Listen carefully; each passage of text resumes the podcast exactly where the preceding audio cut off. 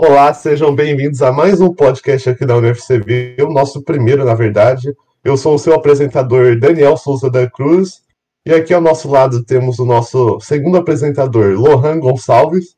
Salve, galera. O nosso terceiro apresentador, Eduardo, mais conhecido como Mineirinho. Bom dia, bom dia. A nossa apresentadora, Júlia Pinheiro. E aí?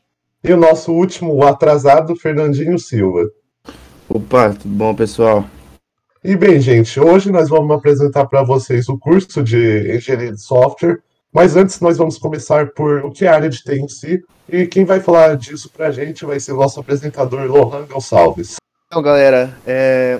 eu tenho visto na área de TI, e trabalho com isso já faz 12 anos, que quando se fala em TI, a galera pensa que é, é só formatar máquina, é só montar, desmontar, entendeu? Sendo que a gente tem um, um acervo muito grande de, de funções, de áreas específicas né, na TI. E as pessoas nem sempre sabem disso, né? Então, por isso que as pessoas deveriam procurar um pouco mais para saber sobre essas áreas que tem, até para quem tem interesse um pouco mais em, na parte de tecnologia, de informática, né? Para estar tá procurando o que estudar futuramente, né? fazer uma faculdade, quem sabe uma pós, assim por diante. Mas é, pelo que eu tenho visto aqui, as áreas que mais estão agregando hoje em dia, né, é, são, por exemplo, administração, administração de redes, a galera que mexe com a parte de redes é, voltada para servidores e data centers, né, que é o local onde ficam os servidores das empresas. É, administrador de banco de dados, a galera que cuida da, da parte de realmente de dados do, de um sistema em si, entendeu? Organiza e tudo mais. E tem também uma área assim que acho que praticamente qualquer pessoa consegue fazer e pode se aplicar em várias outras áreas da TI, que é a parte de programação. Então é abrange muita coisa, sabe? Quem tiver interesse pode procurar mais a fundo assim essas partes, essas peculiaridades que tem na TI e se aprofundar mais. Beleza? Aí agora eu vou passar para nossos amigos aqui para eles comentarem em relação a a faculdade pública com a privada, por que que escolheram essa, qual que eles escolheram, por que que escolheram isso? Acho que eu posso começar, mano. Eu escolhi fazer engenharia de software na UniFCV porque, primeiro, eu gostaria de poder trabalhar durante a manhã e tarde e estudar à noite. E também porque as áreas voltadas para a tecnologia combinam mais com o meu perfil, que eu consigo facilmente ficar parado na frente de um PC propriamente dito, pesquisando e entendendo várias coisas. E também porque sempre tive essa afecção para essa área. Acho que foi mais por isso que eu escolhi também. E o mercado de trabalho, é claro.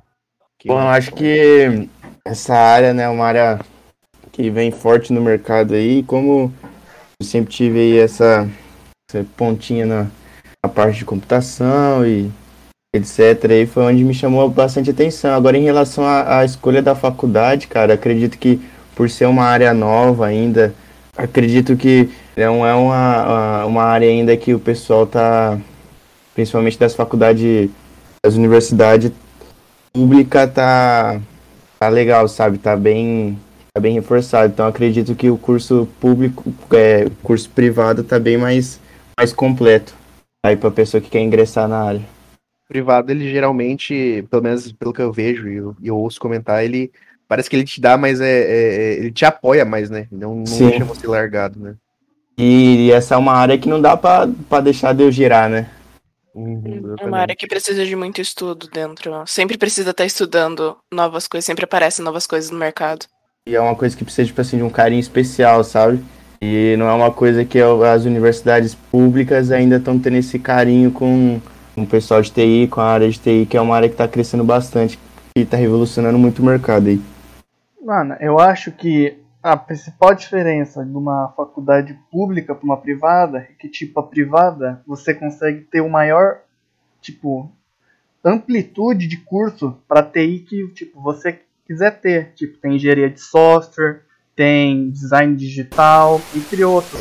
Você consegue, tipo, escolher qual exatamente a área que você quiser. Porque, tipo, tem vários cursos de TI. Já na pública, é, tipo, um só, e aí você entra faz, entra no mercado de trabalho e depois você vai ter que ir na privada para você fazer a complementação do curso.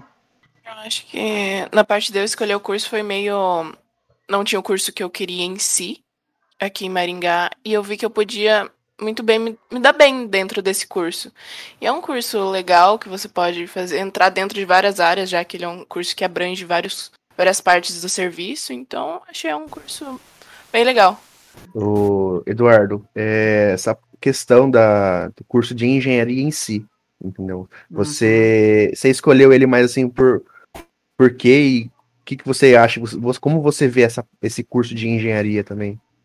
Ah, mano, eu escolhi esse curso primeiramente porque, tipo, desde pequenininho eu já mexia já com computador, já, já desmontava, montava. Aí, tipo, vai criando um, tipo, uma paixão, né? Aí você acaba gostando. Aí eu resolvi que eu deveria ir para uma área de TI, porque acho que eu dou melhor com uma área de TI eu, do que se eu for para uma outra área. Porque uhum.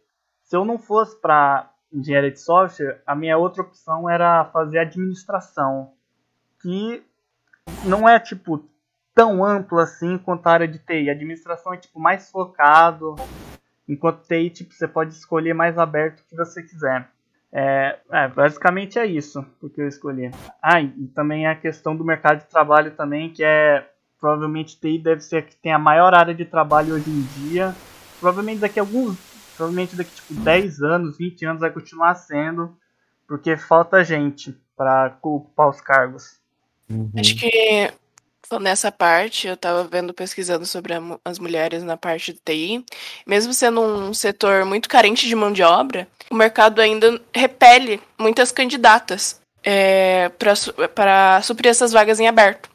Segundo o BGE, 20% dos profissionais é, que atuam nessa área são mulheres. E o salário chega a ser metade comparado com o dos homens nos mesmos cargos. É, então, acho que, igual a gente já tinha uh, comentado há um tempo atrás, a questão de trabalho para a mulher de modo geral, por mais que ele tenha é, dado mais oportunidades hoje em dia, ainda assim tem setores que a não é menosprezam, mas não dão tanta oportunidade, né? parece que ignoram, tipo, ver o currículo de uma mulher e de um homem, parece que optam mais pelo lado do homem.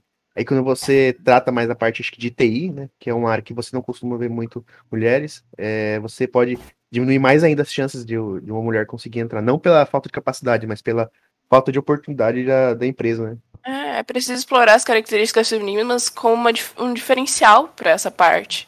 É, isso que eu ia falar, né? E, tipo assim, às vezes é, isso é tolice.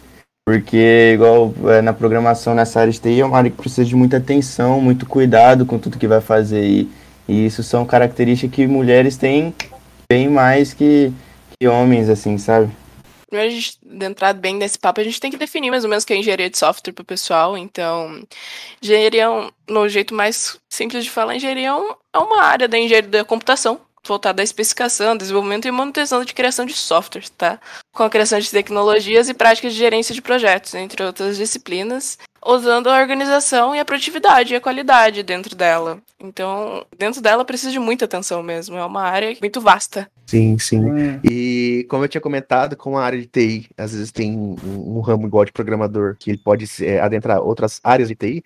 Uh, na engenharia de software, você também pode se focar um pouco mais nessa parte de de desenvolvimento de programação, justamente para ou ficar só nessa área de programação ou tentar é, juntar com alguma outra área da TI, né? É uma coisa bem interessante essa, esse curso de engenharia de software em específico. Então, mano, nessa parte aí que o Lohan tava falando, cara, entra muito na questão do mercado, cara. Que, querendo ou não, TI ou engenharia de software é uma área que está extremamente em expansão. Principalmente durante a pandemia, foi uma área que expandiu demais. O Google Meet sofreu várias atualizações bem como o Microsoft Edge ou o próprio navegador Chrome. Então, é comum que o engenheiro de software seja contratado inicialmente por startups, ou freelancers, no caso. E daí a expectativa, assim, fazendo uma pesquisa em geral, é que a área cresça cerca de 18% nos próximos 10 anos. Um cenário que se traduz em bastante oportunidade para os profissionais realizarem essa área. E também, propriamente dito, você, quando é engenheiro de software, você não vai trabalhar só com engenharia de software. Tem um negócio que o engenheiro de software, ou qualquer pessoa relacionada à área de TI, tem que estar preparada para tudo. É, a pessoa que for escolher o curso não vai propriamente trabalhar só com engenharia de software. Ela vai poder fazer uma pós-graduação em como administrador de banco de dados, analista de sistemas, ou se especializar mais em programação. E geralmente, dentro da empresa, quando você for contratado, você não vai começar como engenheiro de software. Você vai começar como estagiário, provavelmente. E daí você pode evoluir para um trainee e depois para um júnior, onde seu salário já fica entre em torno de 4 mil no Brasil. O pleno, que é uma promoção mais grande. E daí chegar no sênior, que eu acho que é o desejo da maioria de quem ingressa na área de TI que o salário de sênior geralmente fica entre 6 a 10 mil, e lá para fora vai até quase 20 mil, assim, de quem está trabalhando em grande empresa. Sem falar que a carga horária, para quem é um sênior, é bem reduzida, é tipo 4 horas por dia praticamente, dependendo da empresa. Nessa, esse curso de engenharia de software, como você falou, Daniel, é, em relação à pandemia, ele, tem, ele acabou aumentando, acho que, as oportunidades de trabalho, justamente porque ele você consegue trabalhar de forma remota, né? Não, não só na pandemia, mas até antes da pandemia você podia. Só que devido à pandemia, eu acho que. Acho não. Aconteceu que as pessoas começaram a trabalhar bem mais remotamente, então é, foram surgindo muitas vagas. Né? Esse, esse... E, e outra também, né? A demanda aumentou. E daí sobre, começou a sobrecarregar sistemas, sites e, e, e, etc. Foi onde que o pessoal começou a, a olhar mais, né? Essa área de TI. É. Mano, inclusive, eu era tava uma, pesquisando. Era... Inclusive, desculpa interromper, Fernando, mas Não. eu tava pesquisando também que durante essa pandemia, pessoas que estavam voltadas para a área, tipo, de. Como se fala? Eu esqueci o nome agora, que cuida da. que mexe com a área de educação física, estão migrando para a área de TI em geral. Porque como fechou tudo durante um tempo aqui no Brasil, tava, como se fala, a academia estava fechada, etc. E daí tem muita gente migrando de outras áreas, tipo a área da saúde, área de administração para a área de TI, que foi onde eles conseguiram achar um bom emprego. Isso aí, gente. Então, acho que a gente finalizou aqui. É, alguém quiser fazer suas últimas considerações, fique à vontade aí.